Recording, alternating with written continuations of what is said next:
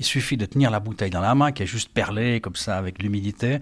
Le verre qui se marque également. S'il avait encore une vertu supplémentaire, le chasse-là, ça serait de rafraîchir l'homme en général avant de le boire. Alors là, on est sur une des parcelles de notre domaine de la Perlatienne à Yvonne, qui est juste derrière ma maison. C'est un terroir particulier, il n'y a qu'à lever les yeux euh, en direction des montagnes, on voit que c'est une terre d'éboulis. Le vignoble d'Ivorne a été détruit par un éboulement euh, tout à fait extraordinaire en 1584. On voit d'ailleurs le comte d'éboulis qui porte pile la forêt, on est dessus ici. Beaucoup de cailloux, très peu de terre, euh, c'est vraiment un terroir tout à fait particulier qui convient naturellement incroyablement bien aux chasses là.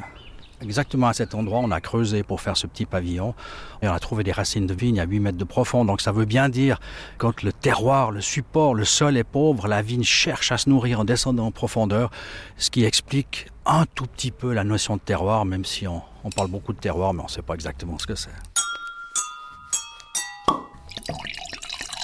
Il faut l'appréhender de toutes les manières, mais d'abord à la vue.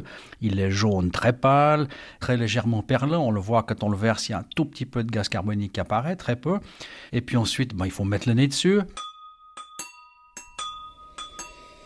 Si on devait qualifier ce vin-là par rapport à un autre chasse-là, de Féchy ou d'ailleurs, dans le cas de ce chasse-là il est vraiment très très typé et il y a cette amertume positive qui est extrêmement agréable et qui fait penser à de l'ardoise, qui fait penser à la pierre à fusil.